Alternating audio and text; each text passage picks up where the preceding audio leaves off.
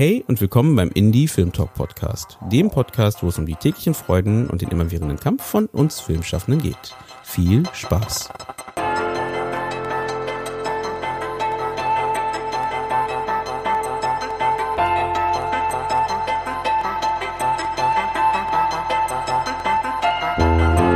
Schön, dass ihr wieder eingeschaltet habt beim Indie Film Talk Podcast. In dieser Folge, welche in Kooperation mit dem Kurzfilmmagazin Unicato vom MDR entstanden ist, wollen wir uns, wie der Titel vielleicht auch schon verrät, über das Thema Kurzfilm und die Distributionsmöglichkeiten für diesen beschäftigen.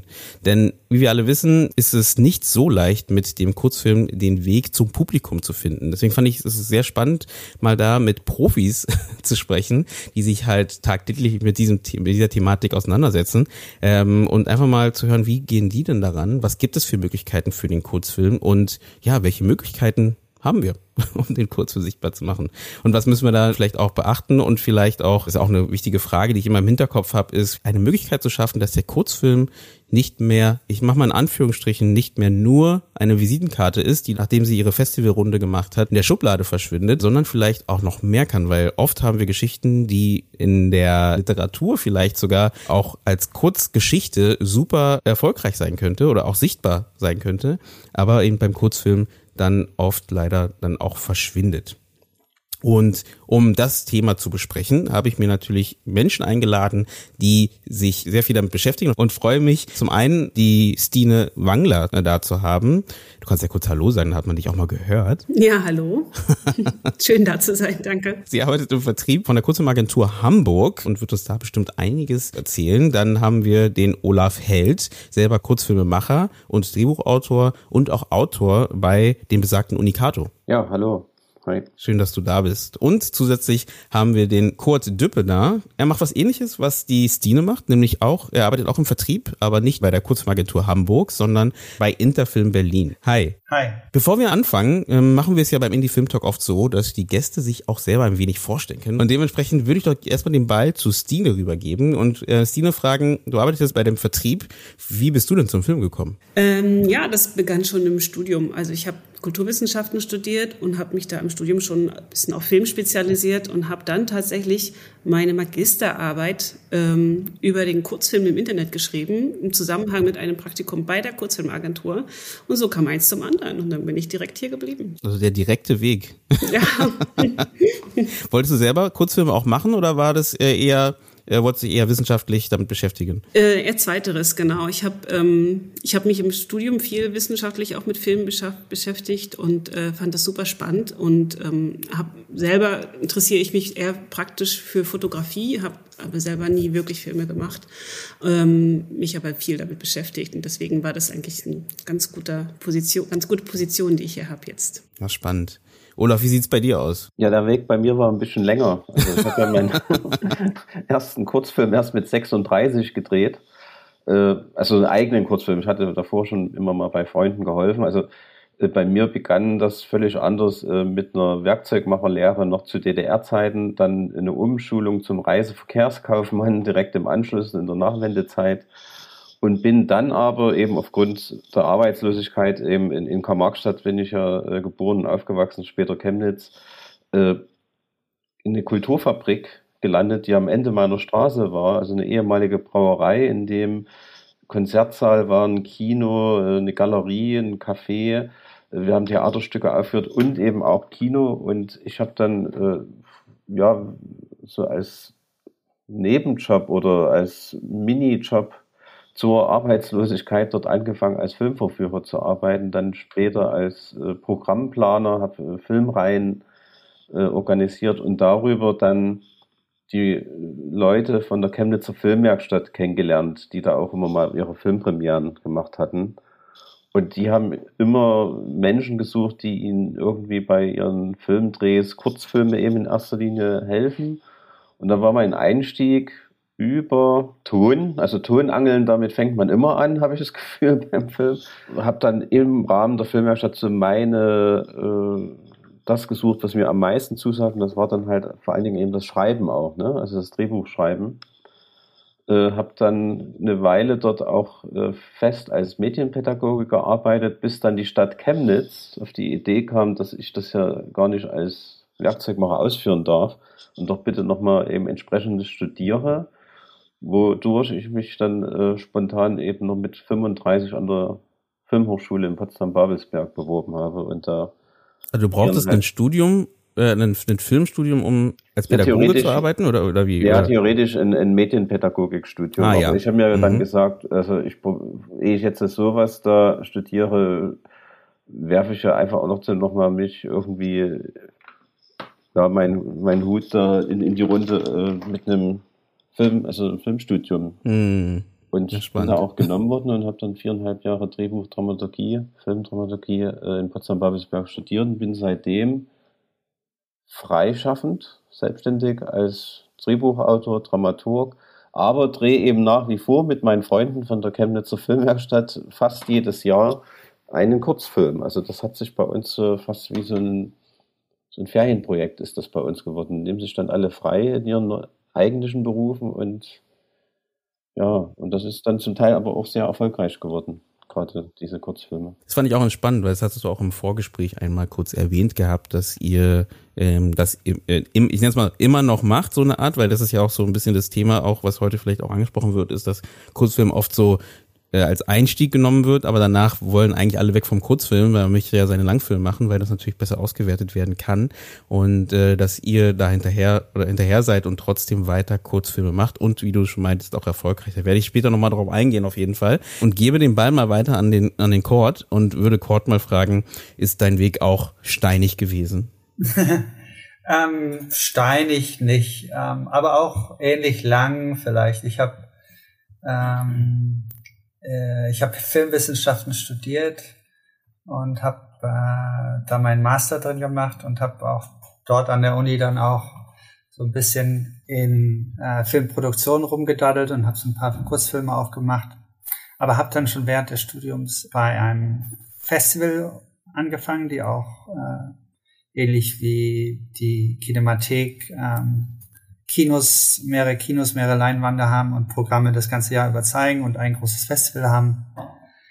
Und äh, dort bin ich so durch die, die ganzen ähm, verschiedenen Abteilungen, habe in der Presse angefangen, bin dann irgendwann im Programm gelandet und habe dort ziemlich lange gearbeitet, bis ich dann ähm, 2010 nach Berlin gezogen bin und äh, seitdem bin ich eigentlich schon mehr oder weniger bei Interfilm, habe ähm, dort im Festival ähm, gesichtet und kuratiert. Und seit, glaube ich, so fünf, sechs Jahren mache ich den Vertrieb hier bei Interfilm. Und auch gleichzeitig machen eigentlich alle bei uns hier auch beim Festival mit. Also ich zum Beispiel kuratiere gerade bei für den internationalen Wettbewerb hier bei Interfilm. Ich glaube sozusagen, Interfilm findet ja auch bald wieder statt, ne? Im nächsten Monat? Nee, übernächsten äh, November Monat. fangen wir ja, an. Ja, genau, übernächsten Monat war das, ja, genau. Ja. Ne, da geht's ja wieder, wieder los, eine neue Runde. Da gibt's natürlich jetzt gerade wieder High Life bei euch äh, und viel zu tun, gehe ich mal von aus. Ähm, deswegen auch vielen Dank, dass du den Weg hierher gefunden hast und bei dem kleinen Plausch dabei bist. Da würde ich doch mal in die Runde geben, oder den Ball wieder zurück in die Runde geben und einfach mal fragen. Ich meine, ihr arbeitet viel mit dem Kurzfilm. Ihr versucht den Kurzfilm auch an den Mann oder an die Frau zu bringen. Wie seht ihr denn die Sichtbarkeit des Kurzfilms aktuell ähm, außerhalb vom Festival-Kontext vielleicht? Ja, also könnte immer besser sein. Also ich sag mal, ich, als ich angefangen habe vor zehn Jahren, war Kurzfilm ein Nischenprodukt und es ist es irgendwie auch noch heute. Ähm, es sind so, so ein paar andere Möglichkeiten hinzugekommen, wo man Kurzfilme platzieren kann. Dafür sind andere wiederum gegangen. Also es verschiebt sich vielleicht ein bisschen. Aber es ist, ähm, ich glaube, es ist einfacher, Kurzfilme zu finden, wenn man sie finden möchte. Aber es ist äh, immer noch schwierig, Leute, die die nicht suchen, darauf äh, zu stupsen quasi, dass die darüber stolpern oder so, ja. Wenn wir jetzt heute sehen, wo findet man den Kurzfilm? Also am einfachsten zum Beispiel auf YouTube. Ne? Also ähm, sowohl wir als auch Interfilm haben einige ähm, Filme auf YouTube, andere von unseren Kolleginnen auch noch. Ähm, das ist das Einfachste. Es werden aber auch auf Vimeo kann man äh, Kurzfilme finden, entweder umsonst oder zur Leihe oder zum Kauf.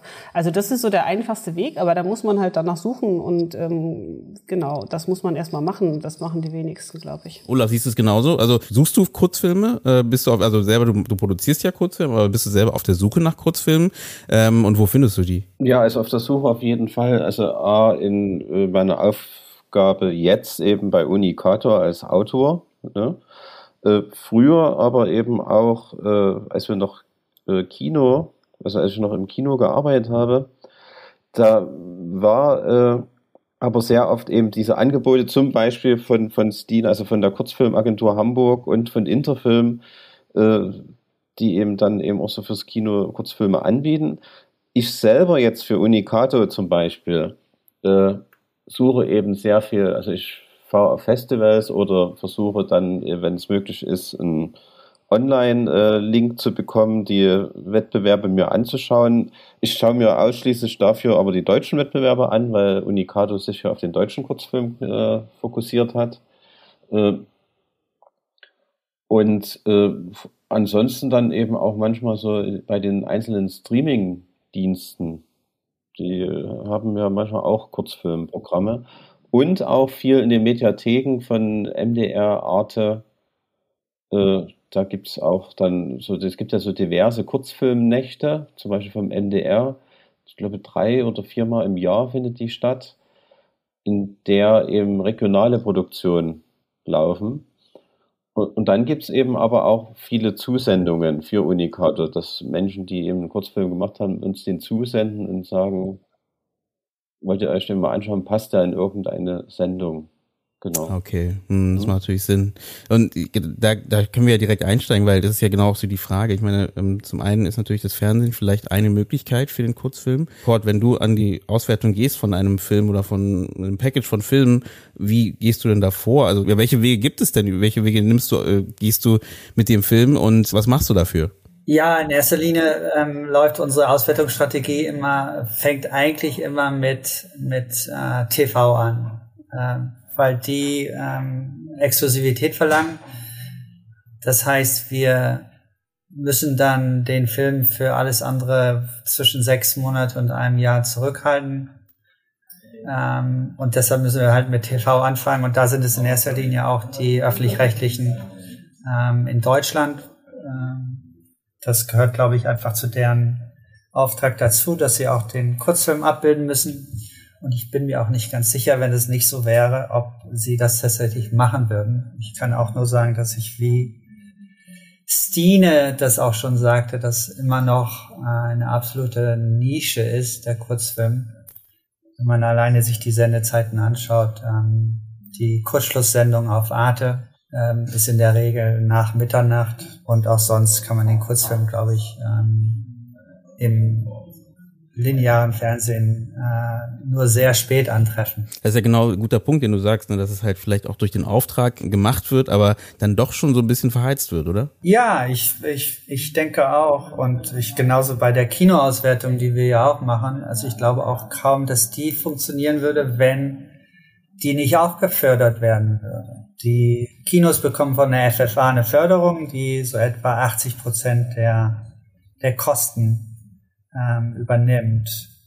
Und äh, eigentlich denke ich auch nur deshalb funktioniert das noch so einigermaßen. Ähm, es, der Kurzfilm muss also gestützt werden durch Förderung beziehungsweise im öffentlich-rechtlichen ähm, durch den Auftrag. Ohne das würde er, glaube ich, auch ähm, wenig Auswertungschancen haben. Vielleicht darf ich auch nochmal einhaken, gerade wenn es um die ähm, Auswertung von Kurzfilmen gibt, geht und was man zuerst macht. Äh, also wir konzentrieren uns da auch viel auf Fernsehen erstmal, aber es kommt so ein bisschen auch darauf an, was für ein Kurzfilm es ist und welche Möglichkeiten dieser bietet. Also ich habe da, es gibt ist ein Unterschied, ob es ein Kurzspielfilm ist, der den klassischen Weg geht, erst Fernsehen und dann vielleicht ins Internet. Aber bei einem kurzen Dokumentarfilm würde ich ganz andere Kanäle erst angehen, auch erst die exklusiven äh, Möglichkeiten äh, probieren und dann äh, auf die Wege gehen, die nicht exklusiv sind. Also beim Dokumentarfilm gibt es da gut interessante Möglichkeiten online bei ähm, Newspaper, Online-Magazinen zum Beispiel.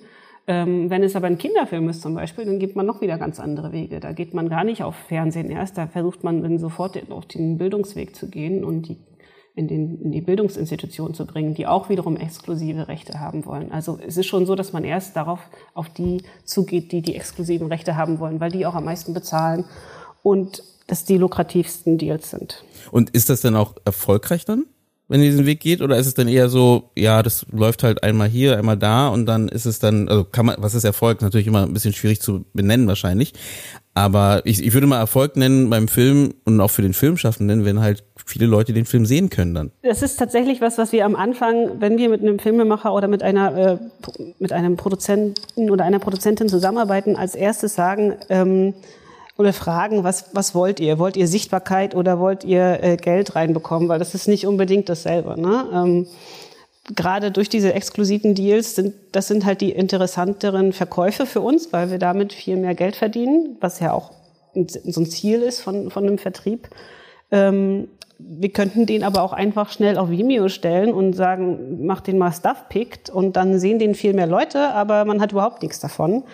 Äh, und er ist online umsonst und man kriegt kein Geld von Vimeo dafür. Und das, ähm, das muss halt immer abgewogen werden. Deswegen äh, setzen wir halt darauf, auch so eine, ich sag mal, fast so eine Fensterstrategie. Ne? Zuerst zu sagen, zuerst versuchen wir das meiste rauszuholen an, an, an Wert, äh, an Geldwert, was, was möglich ist ähm, und dann auf die Masse an, an Publikum erst später zu setzen. Das ist nicht immer ein Entweder-Oder, es geht auch zusammen.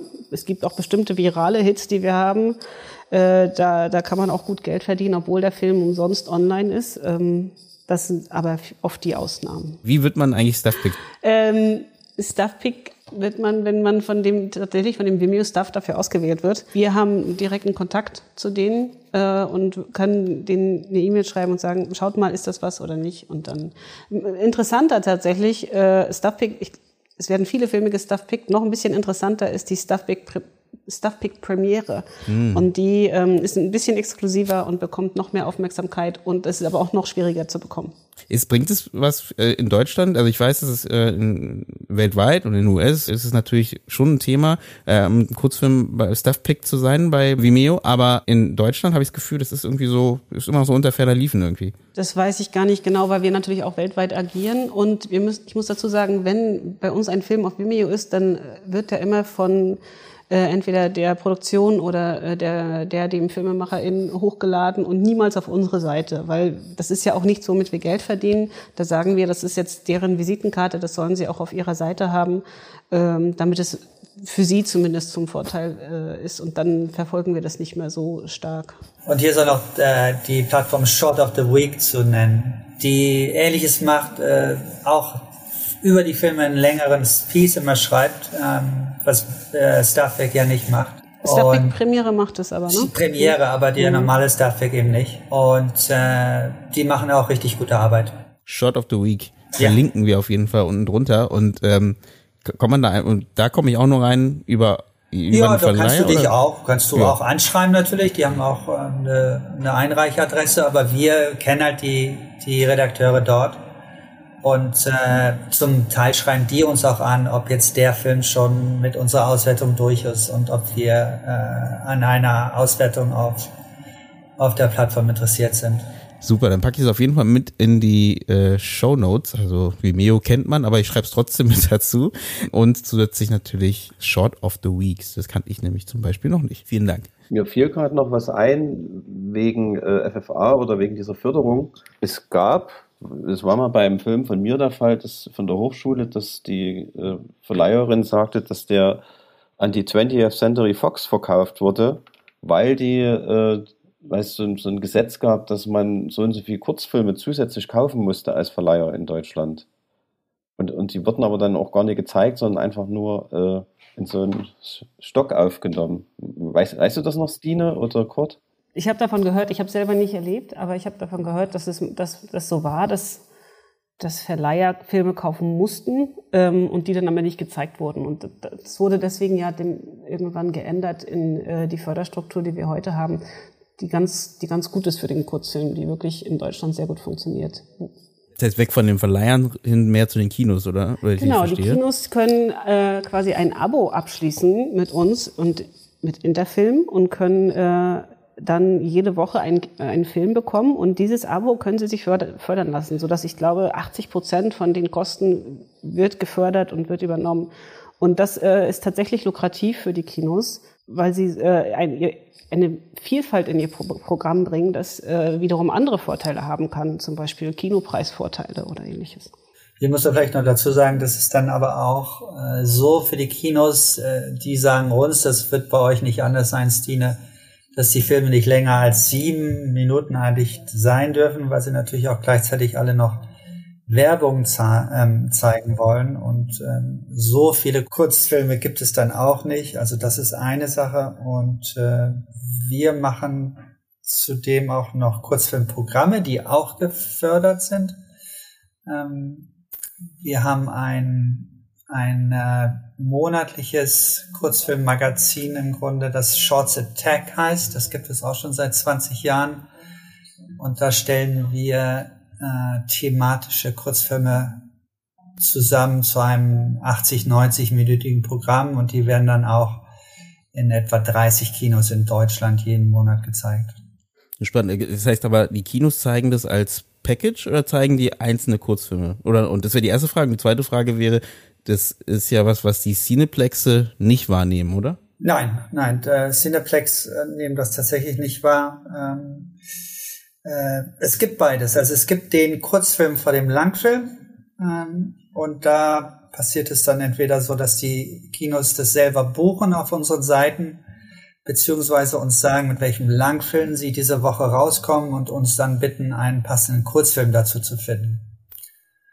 Ähm, aber dann wiederum gibt es Kurzfilmprogramme, die wir zusammenstellen und die dann auch von den Kinos gebucht werden. Und das ist auch ein, ein Abo, in dem das passiert. Habt ihr euch ein bisschen damit beschäftigt, auch eben vielleicht auch die Frage oder euch selber die Frage mal gestellt, warum denn der Kurzfilm warum es äh, so wenig Distributionsmöglichkeiten, so wenig in Anführungsstrichen, aber eben so wenig erfolgreiche Distributionsmöglichkeiten für den Kurzfilm gibt. Ähm, auch die Frage in, die, diese Richtung gestellt, weil wir leben ja in einer Zeit, wo das Kurzformatige immer wichtiger wird, immer interessanter wird. Äh, TikTok wächst und wächst und klar, das ist ein anderer Content. Ähm, aber trotzdem, junge Menschen werden ja damit ja sogar zum Teil überfrachtet mit so ganz kurzem Content, weil einfach die Zeit nicht mehr manchmal da sein soll. Und da ist die Frage, ähm, wieso hat es denn jetzt in dieser Zeit der Kurzfilm denn so schwer? Weil eigentlich ist nicht genau jetzt eine Zeit für einen kurzen, guten Content, den man halt, wo man weiß, ihr kennt man, kennt ja jeder vielleicht, ne? Am Abend überlegt man sich, ich möchte noch einen Film gucken, na gut, zwei Stunden ist ein bisschen viel. Ähm, naja, dann, wenn es einen guten Film gibt, der 20 Minuten geht und du mitgerissen wirst oder entertained wirst, wäre vielleicht ja das eine Möglichkeit. Also äh, ich hatte ja das Gefühl, dass Ende der 90er Kurzfilm noch so einen ganz anderen Stellenwert hatte. Also da bin ich auch wirklich so mit Kurzfilmen in Verbindung durch die Programme, eben die zum Beispiel Kurt vorgestellt hatte oder äh, vorgestellt hat, gerade dieses Short Attacks, aber auch, äh, äh, also so bei mir so eine Initialzündung war das Programm Dark Tales von der Kurzfilmagentur Hamburg, was wir bei uns im Programm Kino gezeigt hatten. Also wo man gemerkt hat, was Film auch alles sein kann. Ne? Also, und das eben so in so einer knappen Erzählform. Äh, also für mich war das ja immer da. Also ich, dass man damit dann jetzt äh, Geld verdient oder nicht, hatte für mich auch erstmal keine Rolle also gespielt. Es ging immer nur, dass man das anschaut. Äh, ich glaube, durch das Überangebot heutzutage, ne, ist der Stellenwert vielleicht auch ein bisschen zurückgegangen.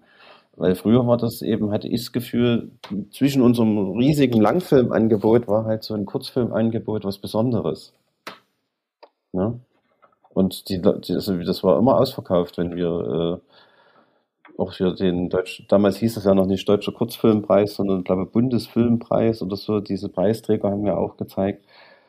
Das war immer voll bei uns, das Kino. Also das war was Besonderes zu diesen normalen Langfilm. Ja, das ist schon interessant, was du sagst mit dem Überangebot. Ähm, also ich, ich äh, treffe auch immer wieder Leute, die vorhaben, eine Plattform aufzubauen für Kurzfilm und meinen, ja, die kurze Form ist doch die Zukunft und jetzt gucken alle kurz, also muss Kurzfilm auch erfolgreich sein.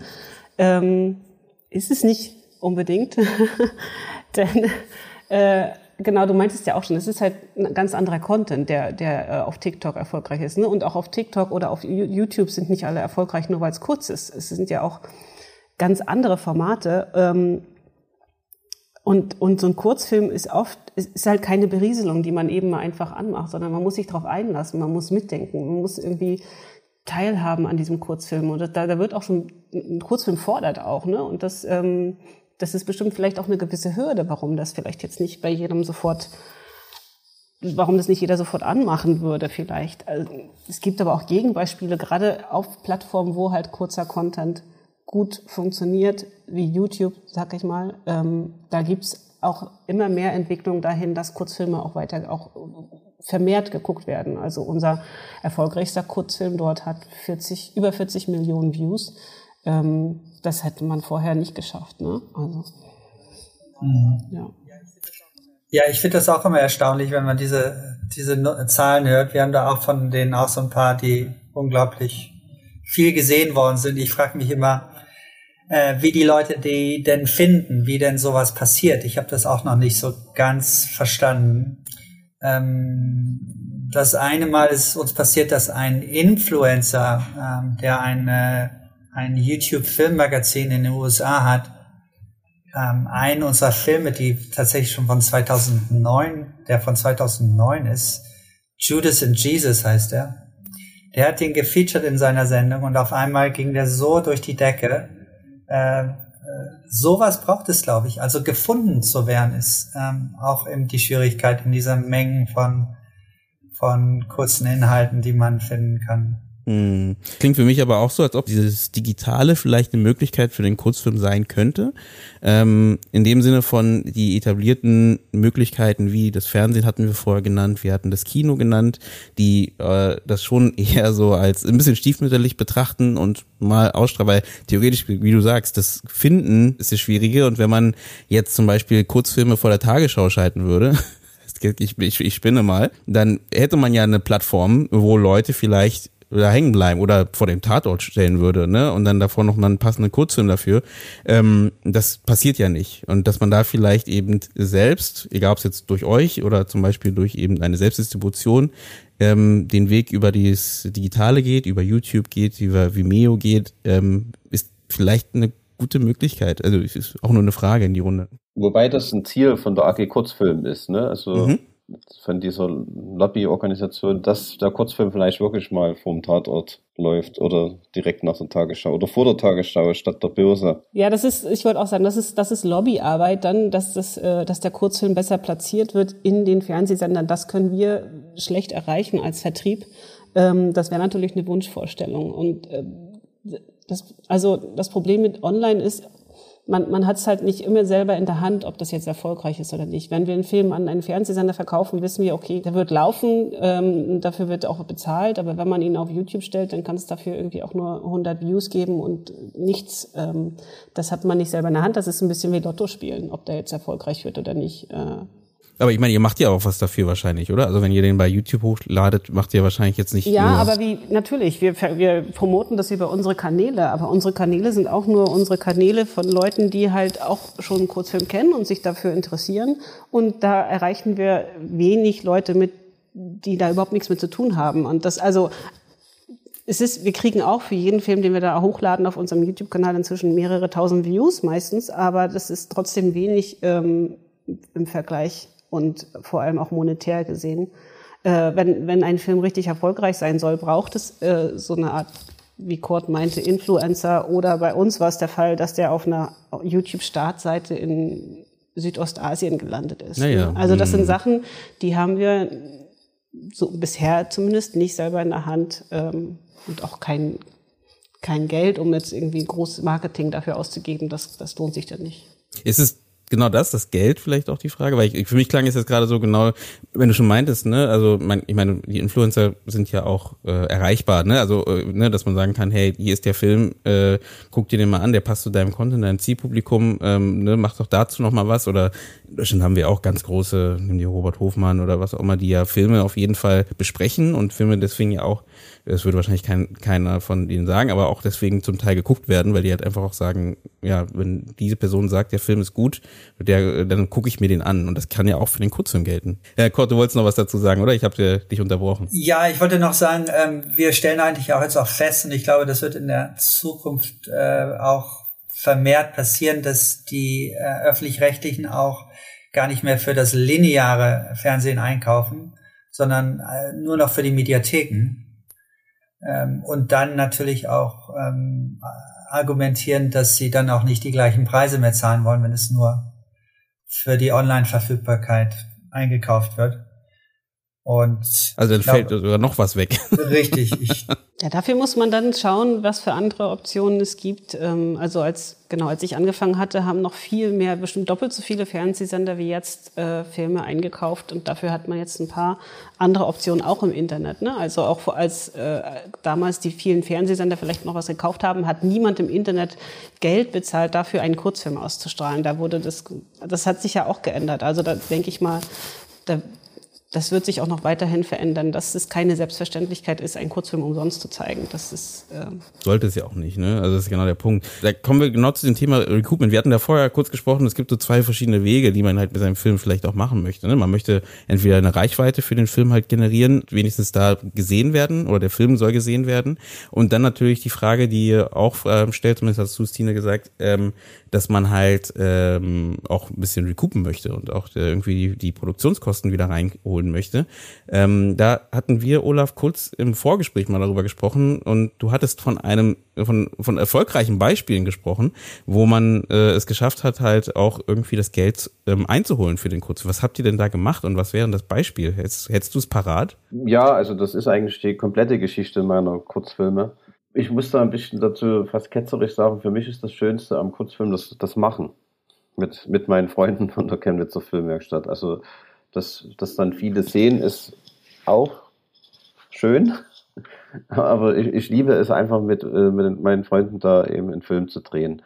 Und äh, uns geht es dann weniger darum, in dieser Auswertung Geld zu verdienen, was wir ausgegeben haben, sondern viel mehr Geld zu verdienen, was wir für die nächsten, also damit diese Kette nicht einfach abbricht. Ne? Also dass wir einfach weiter drehen können und im Jahr darauf wieder ein oder und äh, da ist oft eben das System einerseits über die beiden Agenturen, also ich habe sowohl bei äh, Interfilm auch als bei der Kurzfilmagentur Hamburg Kurzfilme verkaufen können oder wie man das sagt, lizenzieren können. Und was für uns wichtig ist, ist halt dieses äh, Festivalsystem. Äh, da gibt es eine sogenannte Referenzförderung. Man, es gibt bestimmte große Festivals, Kurzfilmfestivals. Wenn man dort läuft, erhält man äh, fünf Punkte, wenn man im Wettbewerb lief und nochmal fünf Punkte, wenn man den gewonnen hat. Und ab 15 Punkten darf man bei der FFA, die Filmförderanstalt, für das Folgejahr äh, beantragen. Da gibt es einen großen Topf aus diesen Einnahmen der FFA und das wird dann ausgeschüttet, je nachdem. Und man erhält äh, relativ gute Geldsumme, um dann auch am nächsten Film arbeiten zu können. Also das ist so eher unser System von der Chemnitzer Filmwerkstatt. Also da geht es gar nicht so sehr jetzt äh, reich zu werden oder viel damit zu verdienen, sondern einfach äh, diese Arbeit einfach weitermachen zu können. Hm. Ja, das ist ja auch die Idee vom Recoupen. Ne? Also mhm. ich, ich meine mit dem Recoupen jetzt auch nicht, dass man direkt irgendwie sagt, okay, man ist jetzt, äh, man ist super reich mit dem Kurzfilm geworden, aber auch eben genau wie du sagst, um halt weiter produzieren zu können und nicht nur immer zu produzieren und Geld reinzustecken, um halt auch zu sagen, Kurzfilm ist eine Möglichkeit halt auch für den Filmschaffenden, weil das finde ich so ein bisschen schade, dass das jetzt, habe hab ich zumindest das Gefühl, das habe ich ja schon am Anfang kurz angedeutet, dass der Kurzfilm eher so dieser Sprung, Sprungbrett ist, ne, um halt wegzukommen davon, um dann den Langfilm zu machen und diese Form gar nicht weitergetragen wird und weiterentwickelt wird, ne, und ähm, sie wird schon, das stimmt nicht ganz, sie wird natürlich weiterentwickelt von den Leuten, die immer neu dazukommen, aber ähm, dass eine Person sich da verschreibt und sagt, hey, Kurzfilm ist mein das, was mir am meisten Spaß macht. Ähm, und das ist eine Form, die einfach durch diese Kompaktheit halt auch eben auch ihre Macht oder Magie hat, ähm, dass man das weiterträgt. Und da, da hilft es natürlich, wenn man es schafft, irgendwie ein System zu haben. Das, der Punkt ist ja, dass Kurzfilm oft eben gerade an, an Hochschulen so als Visitenkarte, ne? also man macht mhm. ein und äh, macht dann auf sich aufmerksam und dann dreht man nur noch Langfilme. Ich sehe halt Kurzfilme auch als Experimentierfeld. Also gerade wenn ich als Drehbuchautor oder Dramaturg überlege, kann man auch mal was anderes erzählen. Dann probiert man das als erstes mal in einem Kurzfilm eben am besten auch aus. Also Kurzfilm deshalb auch immer wieder da zurückzugehen zum Kurzfilm, um eben das als sehr gutes Experimentierfeld zu sehen. Also das ist mir, glaube ich, auch wichtig. Ja, das, da sagst du was, das sehe ich genauso. Dass also es gibt ja auch Filmemacher, die äh, regelmäßig Kurzfilme machen, wie zum Beispiel Olaf, aber auch andere. Aber es ist, äh, sind nicht allzu viele. Und was ich mir mehr wünschen würde, ist, dass auch Leute, die dann zum Langfilm gehen, wieder zurückkommen. Nicht, hm. Also einfach nicht, nicht beim Kurzfilm bleiben, die können ja Langfilme machen, aber einfach zwischendurch zurückkommen, um sich auszuprobieren, um was anderes zu machen, um den Horizont zu erweitern, um was zu experimentieren. Ähm, das sind ja, also es muss ja nicht aus ähm, kapitalistischen Gründen passieren, den Kurzfilm zu machen. Ich würde auch noch dazu hinzufügen, dass man in den seltensten Fällen ähm, tatsächlich die Produktionskosten wieder reinbekommt. Also wenn man einen Kurzfilm macht, sollte man nicht davon ausgehen, dass man danach das Geld wieder reinbekommt oder vielleicht noch mehr. Ist in Ausnahmefällen wird es vielleicht funktionieren. Das kommt ganz darauf an, wie teuer der Kurzfilm war. Ne? Ja, das stimmt auch. Mhm. Ja, das sehe ich genauso. Also wie, wie bei Olaf zum Beispiel. Olaf, du hast doch mal den den deutschen Kurzfilmpreis gewonnen, ne, mit deinem Film, Shortfilm. Und da, da ist dann ja eine ganze Menge, 30.000 Euro gibt es da, glaube ich, für, ne? Und das ist natürlich ein, äh, ein Batzen Geld, aber das passiert eben eben auch äußerst selten. Ähm, für die Nominierung gibt es allerdings auch schon 15.000. Und äh, ich habe hier mal geguckt, ähm, weil du das ja in deiner äh, Liste mit drin hattest, so von wegen Case Study. Und da gibt es zum Beispiel einen Film bei uns, der heißt Enough, eine äh, britisch-schwedische Produktion von Anna Mansares heißt sie. Und äh, eine Stop-Motion-Animation, äh, fast zweieinhalb Minuten lang von 2017. Und die hat bei uns Verleihbuchungen äh, so etwa 150 gehabt. Also Verleih in dem Fall heißt dann Kino, dass er im Kino lief. Die war auch zweimal Teil eines Short Text Programm, habe ich ja erwähnt, was das war. Und im Sales ähm, hatten wir so etwa äh, 8.500 Euro ähm, dafür eingenommen ähm, über mehrere Jahre. Und der war komischerweise schon online, als wir den aufgenommen haben, was ja eigentlich oft so ein No-Go ist. Ähm, weil man dann eben diese Exklusivität nicht bedienen kann.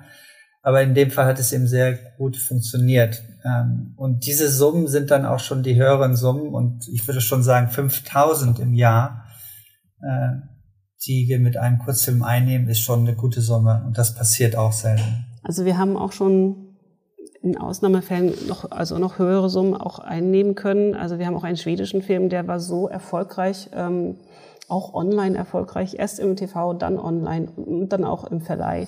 Und da haben wir am Ende 37.000 Euro für den Film eingenommen. Und äh, das ist schon was, was außergewöhnlich ist. Und ähm, wenn wir mit einem Film es schaffen, 10.000 Euro einzunehmen für den Film, dann, äh, dann ist das schon sehr gut, sehr, sehr gut. Ja. Und man muss ja bei den Einnahmen auch immer mitdenken, dass äh, wir eine Einnahmenteilung haben mit den Lizenzgebern, mit den FilmemacherInnen und die ist in der Regel 70-30, 70 für die FilmemacherInnen und 30 für uns. Na, bei uns ist es sogar 65, 35. Also ähm, da bekommt der Filmemacher oder die Filmemacherin 65 Prozent der Einnahmen.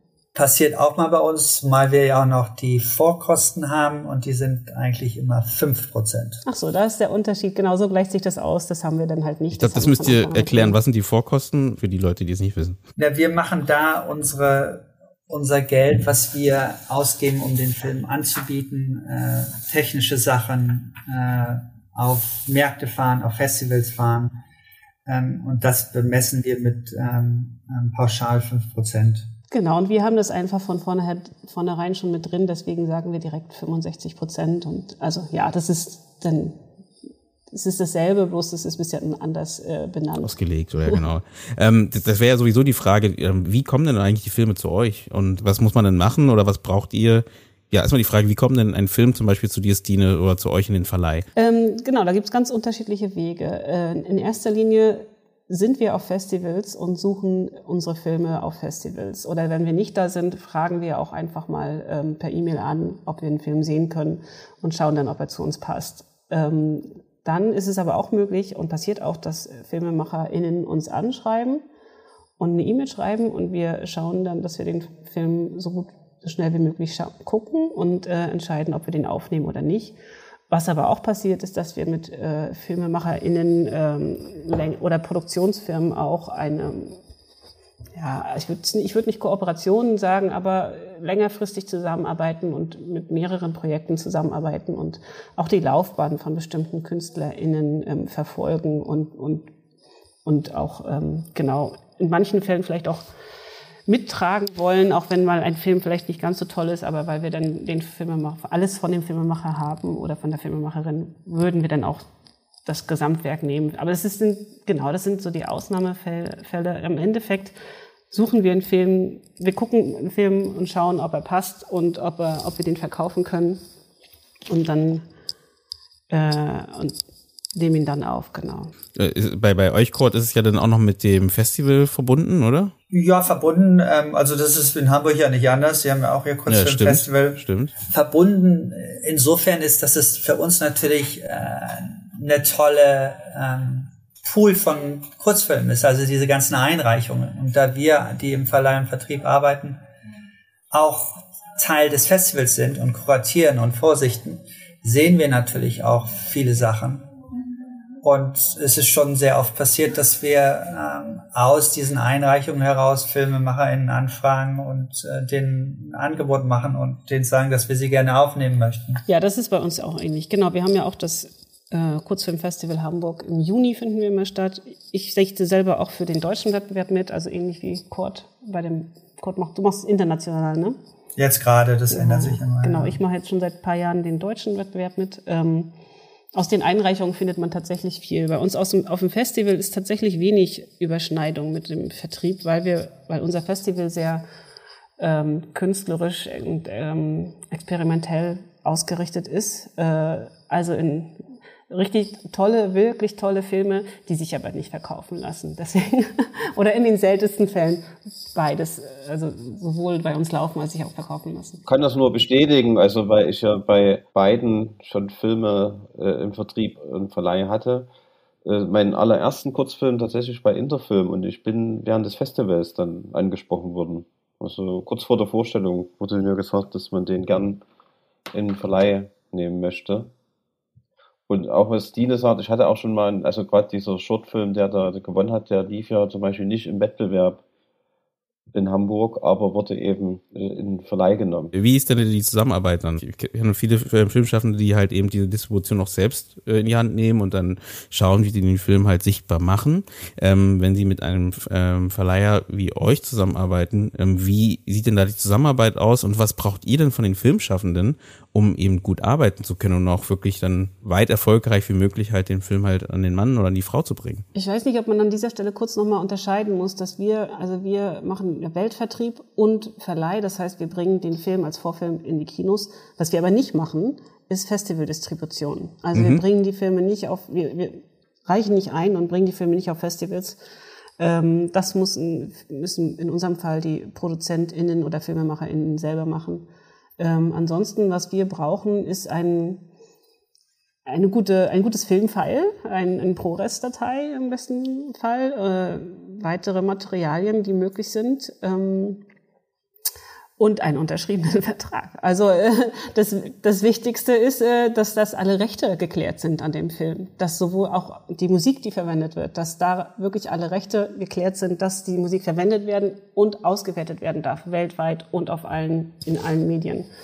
Ähm, das ist ein, ein wichtiger Faktor, der nicht immer berücksichtigt wird beim Filmemachen.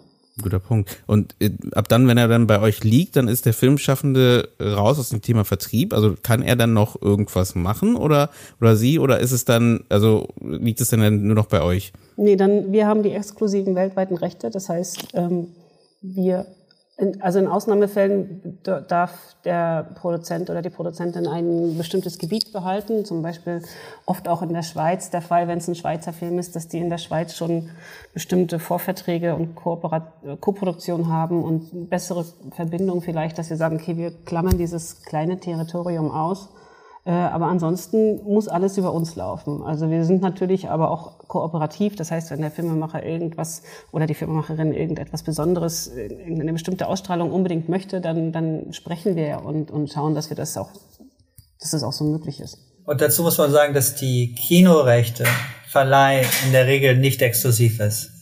Das heißt, die FilmemacherInnen, äh, andere, also es gibt auch etliche Kurzfilme, die die Kurzfilmagentur und wir miteinander teilen und die beide einsetzen in den Kinos.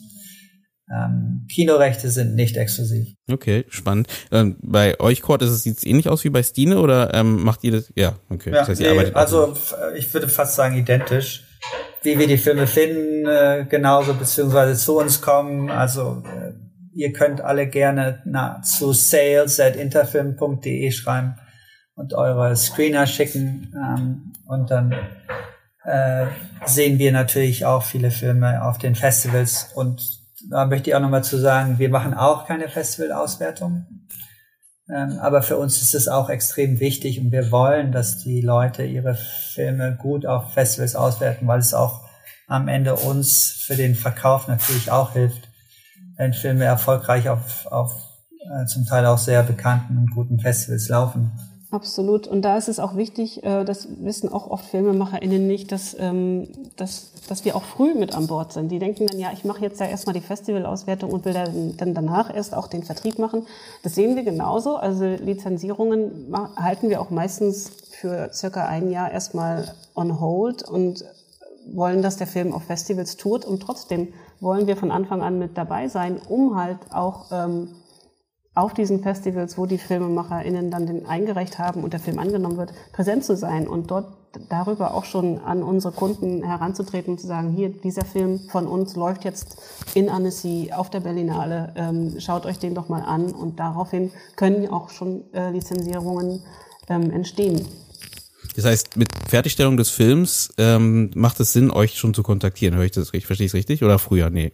Nee, absolut. Genau. genau. Es, es, gibt aber manchmal schon, äh, das, ich saß ja auch sehr oft in, in Gremien, Fördergremien, einmal in der Kulturstiftung Sachsen und auch einmal äh, sechs Jahre äh, beim BKM, dass es sogenannte Letter of Intent von den Verleihern gibt für Kurzfilme. Also dass es so ein Interesse gibt, den Film auch dann in den Verleih oder Vertrieb zu nehmen. Genau, das machen wir auch. Also manchmal kommen halt auch ähm, ProduzentInnen auf uns zu und fragen nach einem Letter of Intent. Dafür, also wir bieten das auch als Service an, gegen eine Gebühr von, ich glaube, 80 Euro. Ähm, Bei uns dass, auch, ja. Dass, äh, dass wir das Drehbuch lesen und auch einen ausführlichen Bericht darüber schreiben, wie wir das Drehbuch finden und ähm, dann basierend darauf entweder den Letter of Intent oder auch nicht. Also das kommt dann darauf, hängt dann davon ab, wie das äh, Drehbuch bewertet wird. Das ist spannend. Aber das ist, gilt für, für jedes Projekt oder ist es jetzt für Leute, die bereits bei euch in eurem Verleih waren? Nein, das, das, das gilt vor allem für Leute, die von außen auf uns zukommen. Ja, genau, ähm, okay. Und da, das, wir haben auch nur beschränkte Möglichkeiten, das anzubieten, weil wir nicht so viele LektorInnen haben, die ähm, die Zeit dafür haben. Ich meine, wir haben jetzt viel über verschiedene Distributionswege gesprochen. Ähm, ich glaube, man sollte auf jeden Fall auch noch die Filmmärkte benennen, wenn es um die Distribution von Kurzfilmen geht. Seid ihr da auch unterwegs und ähm, was sind eure Erfahrungen damit? Wie sieht denn so dieser Markt aus? Also es gibt für den Kurzfilm nicht ganz so viele Märkte. Der wichtigste ist tatsächlich der in Clermont-Ferrand. Äh, also beim Kurzfilmfestival in Clermont-Ferrand findet auch der Markt statt. Da sind nicht nur wir äh, jedes Jahr, da ist auch Interfilm jedes Jahr, soweit ich weiß. Und fast alle EinkäuferInnen, die Kurzfilm kaufen, vor allem auch im Fernsehbereich. Und da können wir, die, können wir die halt, die EinkäuferInnen persönlich treffen und persönlich die Filme vorschlagen. ähm, und empfehlen. Und das ist schon äh, sehr viel wert und das macht es ähm, lohnenswert, dahin zu fahren. Woran liegt es denn, glaubt ihr, dass in Frankreich der Kurzfilm einfach einen höheren Stellenwert hat als in Deutschland zum Beispiel? Ja, das frage ich mich auch. Ähm, das, da habe ich auch nicht die, die gute Antwort parat für. Ähm, auch die Preise sind wesentlich höher, die für den Kurzfilm gezahlt werden vom Fernsehen in Frankreich. Also Film generell ist sehr viel wichtiger in Frankreich und ich glaube, das filmgehende Publikum, kinogehende Publikum ist auch, ich würde mal denken, wesentlich oder auf jeden Fall äh, größer als in Deutschland. Ähm, und äh, das macht vielleicht eine Menge aus. Aber ja, ich meine alleine, dass wir in Deutschland äh, internationale Filme in der Regel ähm, untertiteln, äh, synchronisieren. Ähm, und in Frankreich wird eben immer alles ähm, untertitelt. Ähm, das sind dann eben auch die Unterschiede. Es ist ja das zweitgrößte Filmfestival in Frankreich nach Cannes. Das größte Kurzfilmfestival weltweit, soweit ich weiß. Und es ist schon beeindruckend, also das ist vor ein Kulturpalast ist das, in dem das stattfindet. Und dass da draußen eben die, die, die Menschen eben im Winter bis raus aus dem Gebäude anstehen, diese 1500, die da reinpassen. Was man aber zum Beispiel bei der Berlinale beim Kurzfilmprogramm trotzdem auch hat, dass eben diese Veranstaltungen immer ausverkauft sind, also die Publikumsveranstaltungen und eben dort auch sich extreme Schlangen an Leuten noch hinstellen, die hoffen noch, dass einer seine Karte nicht nutzt und nicht reingeht, dass man sich da irgendwie in die erste Reihe noch mit reinquetschen kann. Also bei diesen Festivals findet diese Begeisterung schon statt. Ich muss sagen, in Frankreich ist es, glaube ich, auch viel so, dass, äh, dass Film und auch Kurzfilm viel stärker thematisiert werden, schon in der Schule. Also da, da haben die, wir verkaufen regelmäßig Filme auch nach Frankreich, wo wo die Filme nur in Schulprogrammen im Kino gezeigt wird. Also da wird viel mehr das Thema Film und Kurzfilm gerade auch im Bereich äh, im, im Raum, geografischen Raum um Clermont-Ferrand herum wird das sehr viel äh, thematisiert und gelehrt und drüber gesprochen. Ja, das ist spannend. Kann auf jeden Fall das zusammenhängen. Das ist ja, was wir in Deutschland, wo wir hinterherhängen, auf jeden Fall, ist eben die, was jetzt die Filmbildung angeht, ne, dass auch Filme auch in der Schule gezeigt werden, dass man darüber spricht und äh, sich auch damit auseinandersetzt, was einfach hier in Deutschland schon sehr fehlt und wo man auf jeden Fall ran muss. Ich meine, ihr mit Interfilm macht es ja, versucht ja auch so, auch den Film durch äh, Monika ja auch ein bisschen reinzubringen in die Schule. Ähm, ihr habt jetzt, glaube ich, eine Online-Plattform, die ja für die Schulen bereitstellt. Ja. Ähm, ne, und Kurzfilm im Klassenraum meistens. Genau. Ne? Und das ist, glaube ich, extrem wichtig, ne? um auch da eben den Film allgemein, aber dadurch vielleicht auch, genau wie ihr sagt, den Kurzfilm auch zu stärken einfach. Ne? Und in äh, Frankreich gibt es ja auch die äh, L'Agence du Court-Métrage, also die Kurzfilmagentur, die aber, soweit ich weiß, komplett eine öffentliche Institution ist, ne? also die nochmal ähm, ganz anderen Stellenwert hat als wir.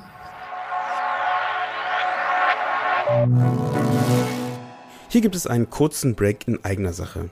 Der Indie Film Talk lebt und entwickelt sich durch euch ZuhörerInnen immer weiter. Hierfür sagen wir schon mal Danke.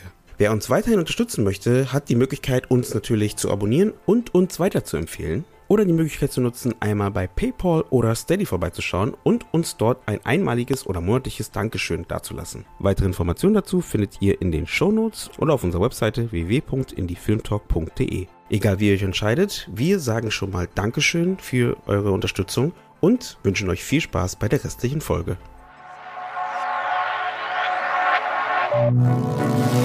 Ich würde den Bogen ein bisschen weiter spannen, weil wir kommen ja jetzt langsam zum Ende des Gespräches und ich würde einfach mal in die Runde mal fragen wollen, eben, wir haben jetzt so ein bisschen eben über die Distribution von dem Kurzfilm gesprochen, auch über so ein bisschen ein paar Möglichkeiten auch angesprochen, auch was das Digitale angeht, was man, ähm, welche Möglichkeiten man dort hat und vielleicht auch das als Möglichkeit zu sehen. Wo seht ihr denn den Kurzfilm in, sagen wir mal, zehn Jahren? Habt ihr das Gefühl, es wird sich da was ändern, was jetzt die Sichtbarkeit von dem angeht? Oder habt ihr das Gefühl, es war die letzten zehn Jahre so, die nächsten zehn Jahre genauso sein.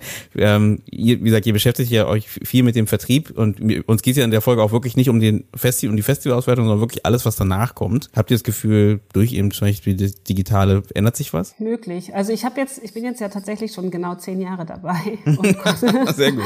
konnte also die letzten zehn Jahre so ein bisschen beobachten und ja, als ich angefangen habe, ich hatte ja damals auch meine Magisterarbeit über Kurzfilm im Internet geschrieben. Das heißt, es war damals schon so, dass man sagt, okay, Internet wird interessanter und wichtiger für den Kurzfilm, aber es war doch sehr, sehr langsam, wie das dann ähm, vonstatten ging. Und wenn man das aber vergleicht mit heute und vor zehn Jahren, ist das schon, schon noch ein Unterschied, ähm, welche Möglichkeiten man online heutzutage hat und wie viel wichtiger dieser Faktor geworden ist. Und ich kann mir vorstellen, dass es weiter in diese Richtung gehen wird. Und ich hoffe, dass, dass der Wert, die Wertschätzung für den Kurzfilm dabei nicht verloren geht, sondern sich hoffentlich steigert für den künstlerisch wertvollen guten Kurzfilm natürlich. Es ist halt lustig, weil ich, ich finde halt auch spannend, dass sowas wie Netflix zum Beispiel, da läuft ja sowas wie Love, Death and Robots richtig gut, was ja eigentlich ja auch eine Art kuratierte Kurzfilmsammlung ist, was ja auch wieder darauf hindeutet, dass eigentlich da, also die Leute sind jetzt nicht abgeneigt dem Kurzfilm. Es fehlt irgendwie, also ist mir nur gerade nochmal eingefallen, es fehlt halt irgendwie immer noch irgendwie einfach nur diese Art von Plattform, wo, wo, wo die gezeigt wird. Wie du schon sagtest, Dine, es wird, es gibt immer wieder neue Plattformen, die es versuchen und die verschwinden dann auch immer wieder. Also tatsächlich würde ich, denke ich, äh eine Plattform, die ausschließlich Kurzfilme zeigt, wird es schwer haben. Aber der Kurzfilm, ich manchmal denke ich auch, dass, das, dass der Begriff Kurzfilm vielleicht zu abschreckend ist. Also äh, der, das kurze Format oder der Kurz oder Film. Es ist auch nur ein Film am Ende und dass, dass, dass der Kurzfilm als Film unter anderen Filmen äh, angeboten wird und das passiert zum Beispiel auch auf der Plattform Mubi ganz gut. Da wird der Kurzfilm auch nicht unbedingt als Kurzfilm getaggt, sondern da läuft halt der Film so und so von so und so. Dann das dann ist der halt nur so lang, aber das sieht man nicht am Anfang. Also das, das, dass der Kurzfilm als Filmformat einfach ähm, wahrgenommen wird und, und als Film unter Film angeboten wird. Ich denke auch, dass äh, man da nicht nur das Kino betrachten muss. Also ich hatte ja, wir hatten ja im Juni, glaube ich, war das, oder Mai, eine Sendung Expanded Cinema. Also Expanded Cinema im Sinne außer, also mehr als Kino, ne? Also dass eben Film auch nicht nur im Kino, sondern auch in anderen Räumen stattfindet. Und man sieht das, also ich war vor Corona bei der Biennale in Venedig und diese Anteile an, an filmischen Arbeiten, und das sind eben nicht mehr nur irgendwie Bewegtbildproduktion, sondern tatsächlich Kurzfilme in dem Sinne, ne? Also auch wirklich mit, mit Narration und allem drum und dran. Und das habe ich das Gefühl, nimmt dort mehr zu, bekommt einen großen Stellenwert und prägt sich auch ein. Und es sind ja inzwischen auch äh, Künstler und Künstlerinnen bei der Biennale, die auch als Filmschaffende bekannt sind und eben auch als Künstler. Also ich glaube, dort wird Kurzfilm äh, doch eine, also auch eine große Rolle spielen und vielleicht auch immer mehr. Auch im Theater oder so. Also es gibt ja auch immer viele Sachen, wo dann Projektionen stattfinden und so. Und das ist für mich auch eine Form des Kurzfilms, also im, im Sinne eines Expanded Cinema. Dann. Das ist ein guter Punkt. Auch also ich, glaube, das hängt ja auch so ein bisschen zusammen, dass man eben den Kurzfilm halt eben nicht nur als eben diese Kurz Film sieht, sondern wirklich eher eben vielleicht eher so diese Richtung kurzformatige, egal in welcher Form das halt ist, ähm, man, man das vielleicht eher so sehen kann. Und das fand ich auch ganz spannend, auch hier wieder zu verbinden, eben vielleicht dieses Label vielleicht ein bisschen zu verändern, also weg von dem Thema eben, das ist der Kurzfilm und das ist nur der Kurzfilm, sondern eben, wenn man jetzt beim Film bleibt, dann ist es halt der Film, einfach nur ein Film und äh, ob der jetzt 10 Minuten, 15 Minuten, 30 Minuten oder zwei Stunden sind, ist, ist eigentlich für das äh, für, für den Film selber ja egal. Ähm, ist ja eher eine Frage von, wie viel Zeit hat man, um den Film zu gucken. So jetzt ganz grob gesagt. Natürlich ist eine Machart natürlich eine andere. Wobei es natürlich schon, wie es Dino auch andeutet oder Kurt eben so mit diesen bis sieben Minuten und also für gerade für Verleihe oder so gibt es auch so eine gewisse Formel, wo man das Gefühl hat, äh, dass es Filme also Filme gibt, die als Vorfilm für Hauptfilme sehr gut geeignet sind.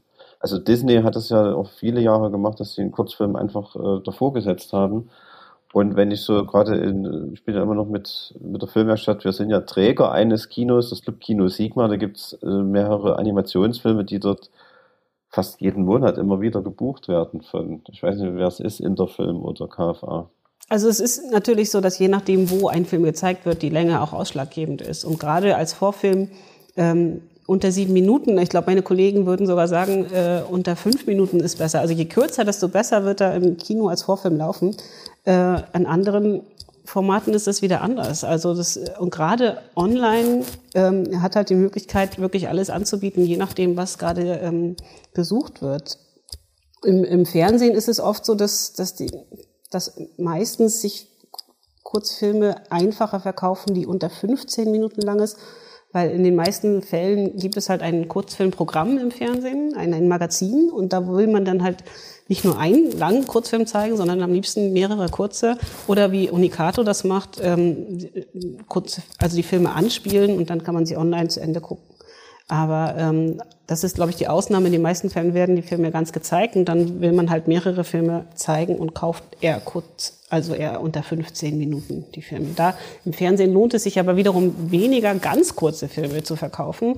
Wenn man da, wenn es dann Minutenpreis gibt und man hat einen Film von zwei Minuten, dann ist das nicht so ganz lohnenswert. Ja, okay, verstehe. also wir bei Unicato wählen wirklich, weil die Sendungen thematisch sind, äh, habe ich da keine lege ich mich nicht fest, wie lang der dafür die Sendung sein sollte oder so. Ne? Also das geht bis 45 Minuten dann auch.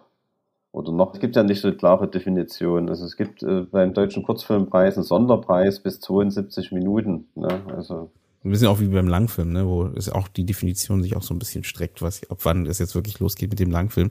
Kurt, wie siehst du denn die Sichtbarkeit des Kino, äh, Kurzfilms in zehn Jahren? Ja, ähm, das Schöne ist, Kurzfilme werden, glaube ich, immer gemacht werden. Das wird, glaube ich, nicht aufhören, alleine durch die Filmhochschulen, die natürlich auch wichtig für uns sind, von denen wir auch mal gerne Filme aufnehmen. Ähm, die Auswertung und Sichtbarkeit wird sich, glaube ich, noch viel weiter und extremer auf Online verschieben. Ähm, und da und dort, wie wir auch schon vorher ausgeführt haben, sichtbar zu werden, wird dann äh, das große Problem sein, glaube ich. Äh, was das Kino angeht selber, äh, mag es sein, dass es so weitergeht. Ich glaube persönlich, bin da ein bisschen pessimistischer, dass äh, weil eben dieses äh, Verleihprogramm gefördert wird, ähm, dass das in der Zukunft, äh, glaube ich, noch weniger wird. Und ja, ich, ich bin mal gespannt. Aber weil du auch die großen Plattformen wie Netflix und äh, Disney angesprochen hast, es sind ja tatsächlich sehr wenige ähm, Kurzfilme, die dort zu finden sind. Und die sind dann eben auch äh, so verpackt und wir haben es auch schon so oft probiert, an die ranzukommen. Und das äh, funktioniert einfach nicht. Ähm, letztens war es so, dass Disney ähm, musste die 30 Prozent europäische Quote erfüllen. Ähm, und darum sind sie dann auf Kurzfilme gekommen. Und weil die genauso eins zu eins gezählt werden wie Langfilme. Und das war dann eigentlich aber auch der einzige Grund, warum Kurzfilme ähm, akquiriert worden sind. Ähm, so wie ihr seht, also ich glaube, äh, der Kurzfilm auf den großen Plattformen, ja, also aus Erfahrung könnte ich jetzt zum Beispiel jetzt für den Unikator auch, wenn man jetzt als Plattform zum Beispiel die ARD-Mediathek nimmt, ist es von Vorteil, wenn der Film zum Beispiel wirklich aber auch eine Karriere als Festivalfilm gemacht hat. Also einer der erfolgreichsten Filme, jetzt nenne ich mal einen Namen, ist von Ulu Braun, äh, Die Herberge gewesen, äh, von den Filmen, die wir im Programm hatten. Und der ist halt, weil er, also er hat zumindest, glaube ich, einen deutschen Kurzfilmpreis gewonnen und äh, ich dächte auch die Berlinale, da bin ich mir nicht ganz sicher. Auf jeden Fall äh, war das ein Film, der dann eben auf der Startseite der ARD-Mediathek landete und, und dadurch eben extrem viele Zugriffe hatte im Verhältnis zu allen anderen Filmen, die wir so haben. Ne? Ja, das hilft uns auf jeden Fall auch, Festivalgewinne und äh, wir verleihen ja zum Beispiel auch eine Selection von Sundance, äh, im Kino. Wir bringen die Oscar, die animierten und die Live-Action-Shorts in die Kinos. Und das sind dann auch wieder Sachen, wo die Leute dann aufmerksamer werden und äh, Oscar lesen oder Sundance, andere Festivals und äh, bereit sind dann die Filme anzusehen im Kino, beziehungsweise die Fernsehsender dann auch ähm, aufmerksam werden und dann auch wegen so etwas äh, an uns herantreten. Ich meine, wir haben jetzt in die, in die Zukunft ähm, zum Teil ein bisschen pessimistisch auch geschaut. ich würde mal kurz nochmal äh, auch nochmal als letztes in die Runde geben und nochmal fragen, was müsste denn passieren? Weil ich, ich höre raus, bei uns allen ist ja der Wunsch da, dass irgendwie die Sichtbarkeit ähm, stärker wird. Wir hatten es so auch im Gespräch so ein bisschen auch drin gehabt. Ähm, wenn ich mal in die Runde gebe und ich fange mal bei Stina an, ähm, was müsste denn passieren, deiner Meinung nach, dass eben diese Sichtbarkeit für den Kurzfilm halt gesteigert wird und ähm, einfach der, die Lust vielleicht auch bei dem Zuschauer wieder für den, für den Kurzfilm halt wieder, wieder da ist. Viel mehr da ist. Sie ist ja da, aber nochmal gestärkt wird. Bei wieder wollte ich gerade nachfragen, mhm. war sie denn mal schon mal stärker? Ähm, ich denke, man muss von, von verschiedensten Seiten aus versuchen, Plätze für den Kurzfilm zu finden, wo, wo die Leute drüber stolpern, äh, ohne dass sie es gewusst oder gesucht hatten oder wissen, dass sie es wollten. Sie müssen genau über den Kurzfilm stolpern und dann äh, sich daran erinnern und vielleicht weiter suchen ähm, nach weiteren Formaten. Ähm, das würde ich mir wünschen und das ist das können wir als Vertrieb nicht alleine schaffen. Da, da muss es irgendwie ähm, auch Lobbyarbeit geben und äh, da muss man auch schauen, was, was für neue Formate vielleicht auftauchen. Da muss man immer, das ist von unserer Seite natürlich wichtig zu schauen, welche Plattformen zum Beispiel sich äh, etablieren, um dann dort immer wieder anzusetzen und immer wieder anzubieten und immer wieder zu sagen, zeig doch mal.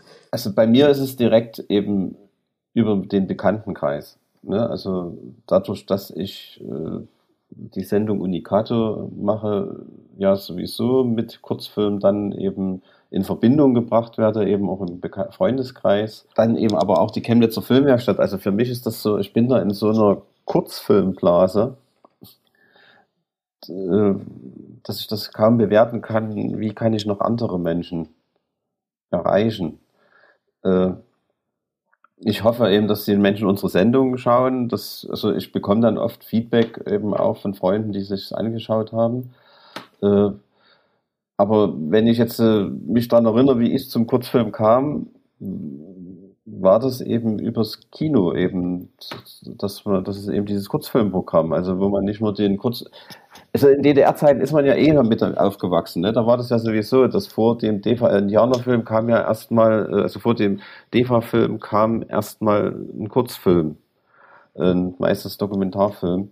Das hat sich dann in den 90er Jahren ist das ja dann äh, geändert und eben dieses Programm dann in, in den 90er Jahren äh, Dark Tales äh, über neuseeländische und australische Kurzfilme. Also das, wenn man das dann mal so geballt sieht, was kann Kurzfilm machen, ich glaube, das begeistert. Ja, ich glaube auch, dass das Problem wird nie sein, dass der Kurzfilm begeistern kann. Also wer, wenn es denn so weit kommt, dass Leute, die auf der großen Leinwand sehen oder auch woanders, ähm, ist es schon oft passiert, dass Leute uns einfach angeschrieben haben, also die den irgendwo gesehen haben und gesagt haben, wie können wir den Film äh, bekommen? Wie können wir den unserer Familie zeigen? Also die, ähm, die Begeisterung wird, wird da sein. Und äh, ich denke einfach, dass wir politisch noch viel stärker arbeiten müssen und versuchen, unsere Lobbyposition zu verstärken. Also wir zum Beispiel als Verleih hier in, in Berlin-Brandenburg, unser Verleih wird nicht gefördert. Wir, wir bekommen keine, keine staatliche Förderung. Und das ist dann natürlich extrem schwierig. Also in Hamburg ist es schon anders, da wird es tatsächlich gefördert. Aber wir, da, dort müssen wir, glaube ich, auch viel mehr ansetzen und unsere Positionen stärker machen. Mit welcher vertreten. Begründung? Sorry, mit welcher Begründung werdet ihr nicht gefördert? Ähm, weil ihr Kurzfilme macht oder was, was ist da? Weil ja, das Medienboard Brandenburg sagt, äh, da sind äh, wir nicht zuständig für. Ähm, der Senat äh, schiebt dann das wieder aufs Medienboard Brandenburg. Ähm, es, äh, ja, es ist sehr schwierige Lage für uns. Wir haben auch schon Werkstattgespräche mit den öffentlich-rechtlichen gehabt, wo wir dann zum Beispiel solche Sachen ähm, besprochen haben, wie wir vorher gesagt haben, dass vielleicht es auch schön wäre, wenn der Kurzfilm andere Sendeplätze hätte vor der Tagesschau oder etc. Und da wird dann auch gerne zugehört und genickt, aber dann am Ende, glaube ich, wird es dann eben auch nicht umgesetzt, weil äh, eigentlich allen klar ist, dass es eine Nische ist und nicht verstanden wird, gesehen wird, dass er mehr sichtbar, sichtbarer sein sollte. Aber gerade in Deutschland ist dafür auch ähm, wirklich die Arbeit der AG Kurzfilm wichtig, die vorhin ja schon angesprochen wurde. Ähm, also der Dachverband für den deutschen Kurzfilm, ähm, die machen wirklich viel, um diese Lobbyarbeit zu ermöglichen und um zu schauen, dass der Kurzfilm in Deutschland eine bessere Platzierung bekommt. wo er tatsächlich, äh, das hatten wir, glaube ich, noch gar nicht gesagt, aber im Bildungswesen funktioniert das tatsächlich sehr gut. Also für uns ist das ein sehr äh, starker äh, Aspekt unserer Verleiharbeit, Vertriebsarbeit geworden, Filme in den Bildungsbereich zu verkaufen, für den Klassenraum ähm, an die äh, an die Bildungsinstitutionen. Das wäre sowieso eine Frage auch von mir gewesen. Stimmt, die habe ich auch vollkommen übersehen, weil das ist auch sowas, glaube ich, ein Ort oder ein Bereich, den man halt oft übersieht, ne? Ähm, dass es halt auch dieses Bildungswesen gibt, ne? was auch sehr interessiert manchmal ist an Kurzfilmen, weil eben auch diese kurzformatige Form ja auch vielleicht ganz gut äh, auch dort programmiert werden kann, wenn man so möchte. Ja, ideal für das Klassenzimmer. Und, also. und das ist auch ein Bereich, wo ich das Gefühl habe, das hat ein bisschen zugenommen in den letzten Jahren. Also der ist wirklich spannend geworden, auch nicht nur für den Klassenraum, auch ähm, Streaming-Portale, die nur für Universitätsbibliotheken sind oder Streaming-Portale, die für in, in, innerhalb von Deutschlands für BibliothekskartenbesitzerInnen ähm, super spannender Bereich, alles Bildungsbereich und das ist, äh, da funktioniert er gut, der Kurzfilm, ja das nehmen wir doch mit. Wir haben wir doch auch noch eine, positive Richtung, wo der äh, Kurzfilm gut funktioniert. Und auf jeden Fall, ähm, was ich auch so ein bisschen aus dem Gespräch mitnehme, auf jeden Fall, dass da viel zu tun ist, um den Kurzfilm auch sichtbarer zu machen. Aber es auch Möglichkeiten gibt, seinen oder äh, den eigenen Kurzfilm auch an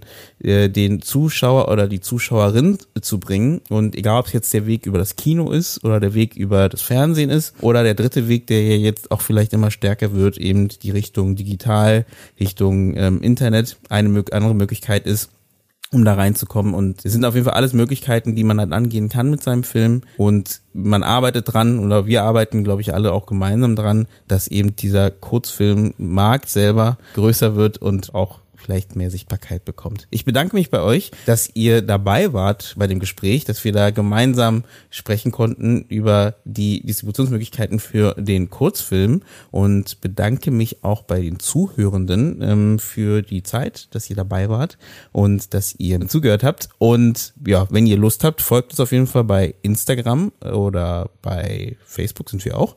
Und ihr könnt natürlich den Podcast abonnieren über Apple Podcast oder Spotify zum Beispiel.